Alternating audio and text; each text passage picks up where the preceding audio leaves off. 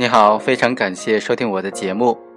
今天要和大家一起来探讨这样一个问题：被害人在追诉的期限之内提出了这种控告，而公安机关呢却应该立案没有立案，此时是否会受到诉讼时效的限制呢？也就是到了某个时间点，公安机关觉得说啊这个事情应当立案了，但是掐指一算，却又发现已经过了诉讼时效了。那么此时真的过了诉讼时效了吗？我们知道刑法第八十七条规定了诉讼时效制度，也就是犯罪经过下列的期限就不再追诉了：第一，法定最高刑不满五年有期徒刑的，经过五年；第二，法定最高刑为五年以上不满十年有期徒刑的，经过十年；第三，法定最高刑为十年以上有期徒刑的。经过十五年，第四，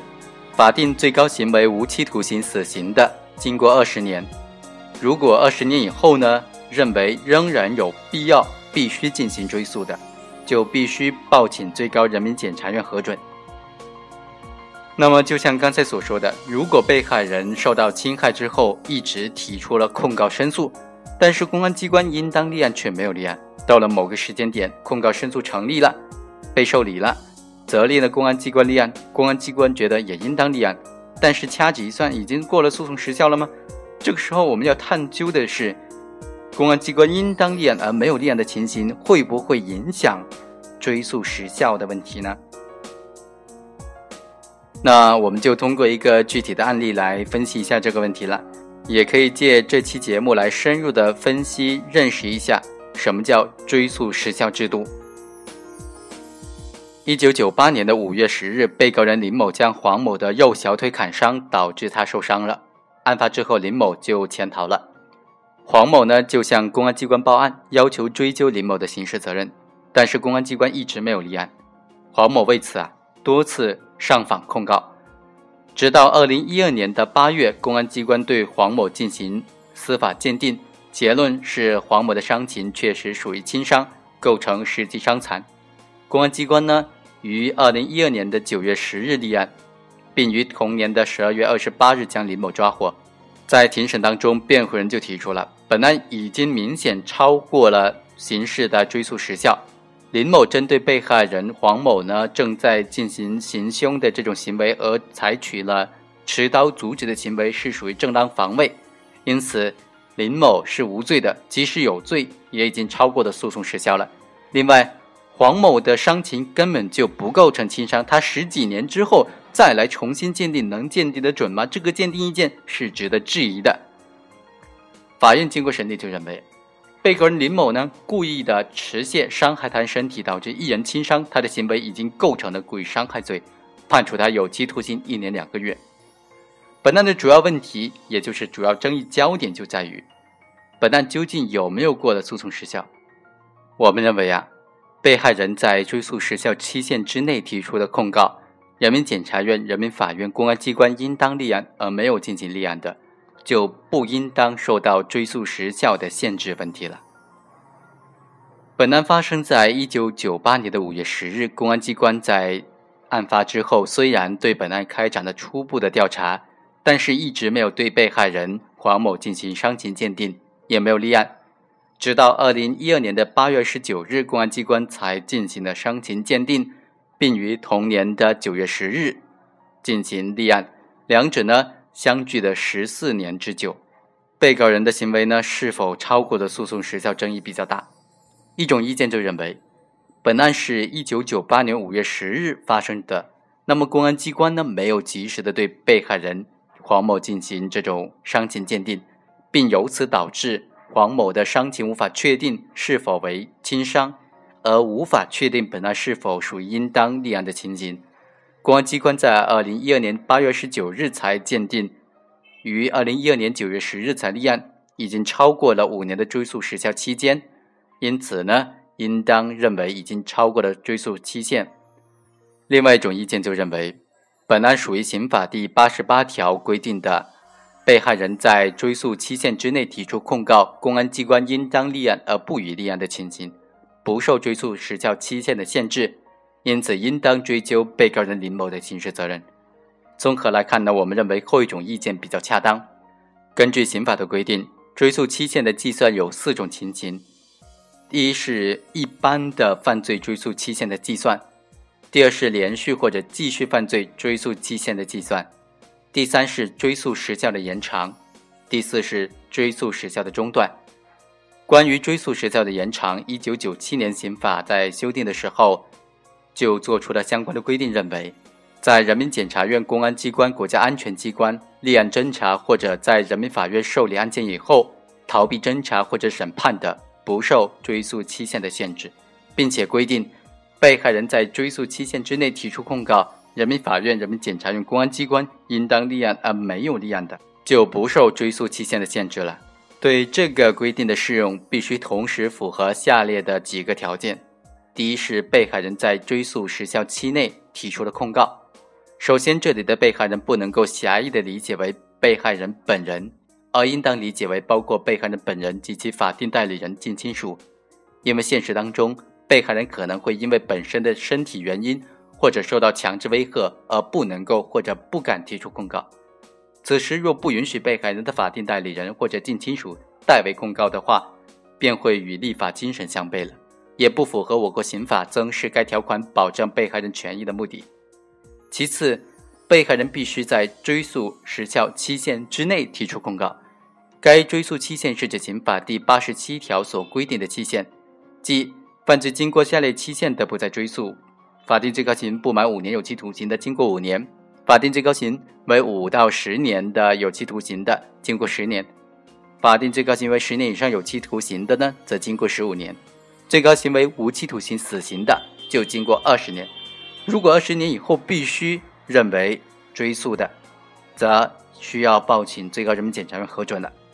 如果被害人没有在这个追诉时效的期限之内提出控告，即使他的合法权益受到了犯罪人的侵害，也不能够对犯罪人适用追诉时效的无限延长的制度。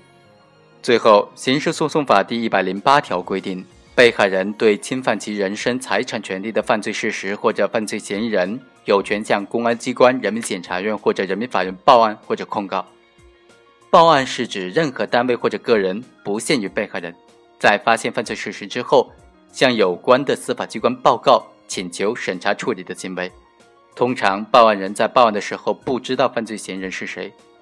控告则是一般指被害人或者他的法定代理人、近亲属。为了维护被害人的权益，向有关司法机关指控具体的犯罪嫌疑人及其犯罪事实，请求追究犯罪嫌疑人的刑事责任的行为。被害人进行控告的前提必须是知道了具体的犯罪嫌疑人。如果被害人不知道犯罪嫌疑人是谁，只能够报案反映自己被侵害的事实，不适用刑法第八十八条规定的控告。第二个条件是，人民法院、人民检察院和公安机关应当立案，而不予立案。刑事诉讼法第一百一十条就规定，人民法院、人民检察院或者公安机关对于报案、控告、举报和自首材料，应当按照管辖的范围迅速进行审查。认为有犯罪事实需要追究刑事责任的时候，应当立案；认为没有犯罪事实或者犯罪事实显著的轻微，不需要追究刑事责任的时候，则不予立案。并且将不立案的原因告知控告人，控告人如果不服的话，可以申请复议。根据这个条款的规定，刑事立案必须符合两个基本条件：一是有犯罪事实发生，二是需要追究刑事责任。所谓应当立案，是指符合上述规定的立案条件；所谓应当立案而不予立案，是指对符合立案条件的，并且不具有没有犯罪事实或者犯罪事实轻微，不需要追究刑事责任的不予立案的情形。人民法院、人民检察院和公安机关却没有进行立案的这种情况了。在司法实践当中啊，对于立案材料的审查是怎么样进行的呢？人民法院和人民检察院、公安机关对控告人的控告进行审查之后，必须给控告人一个明确的结果：要么立案，要么不立案。决定不立案的，应当将不立案的原因及时的告知、通知控告人。控告人不服，可以申请复议，有关司法机关应当给予复议，并将复议的结果通知控告人。公安机关办理刑事案件程序规定二零一二年的修订版呢，和二零一二年修订的人民检察院刑事诉讼规则试行，都要求制作这种不立案通知书。如果既没有立案，又迟迟不出具不立案通知书的话，不仅侵犯了控告人申请复议的这种权利，也影响到控告人行使其他的救济权。而且，如果属于应当立案而不立案的这种案件的话，还会导致对犯罪人追诉时效的延长，因此，只要被害人在追诉期限之内提出控告，若遇到该立案而不予立案的情形，对犯罪嫌疑人的这种追诉啊，就不受刑法规定的追诉期限的限制了。不管司法机关出于何种原因没有立案，不论行为人是否逃避侦查或者审判，不论经过多长时间，任何时候都可以对他进行追诉。即使被害人在追诉期限之内的控告不符合管辖的规定，也不妨碍追诉时效的延长问题。但是其后的犯罪行为仍然受到追诉期限的限制的。例如，行为人的甲罪被被害人控告应当立案而没有立案，其后又实施了乙罪。先前的甲罪虽然不受追诉期限的限制，但是后来的乙罪呢，仍然受追诉期限的限制。本案就属于刑法第八十八条第二款规定的被害人在追诉期限内提出控告，公安机关应当立案而不予立案的情形，不受诉讼时效的限制。具体来说呢，理由如下：第一，被害人黄某和他的亲属从一九九八年五月十日案发之后就已经报案了，并且多次提出控告上访。第二，根据我国刑法规定。故意伤害罪必须经过法医作出伤情鉴定，并且达到轻伤等级之后，才能够确定行为人的行为构成犯罪。由于对被害人的伤情进行鉴定是公安机关内部工作机制，是应当不应当立案的一个必要的环节，因此对于公安机关没有及时的进行伤情鉴定，从而导致无法及时立案的后果，不应当由被害人承担，并且使被告人获利。本案中后来所做的这个伤情鉴定意见呢，证实了黄某的损伤为轻伤，被告人林某的行为呢，构成涉嫌了这种刑事犯罪了。第三，公安机关在案发之后虽然没有及时立案，并且制作立案通知书附卷，但是在的证据证实，公安机关在案发之后已经及时的开展实质性的调查工作，已经确定林某就是持刀伤害被害人黄某的犯罪嫌疑人。例如，公安机关在案发之后一个月内就已经对黄某和八个证人进行了调查取证，并制作了询问笔录附卷，查清了林某持刀伤害黄某的事实。公安部在二零零五年颁发的《公安机关办理伤害案件规定》第十七条就规定了，公安机关办理伤害案件，应当及时对人身伤害程度和用作证据的痕迹、物证、致伤工具等等进行。检验和鉴定。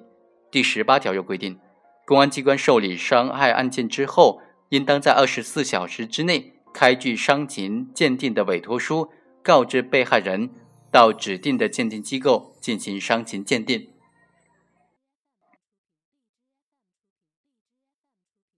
以上就是本期的全部内容，下期再会。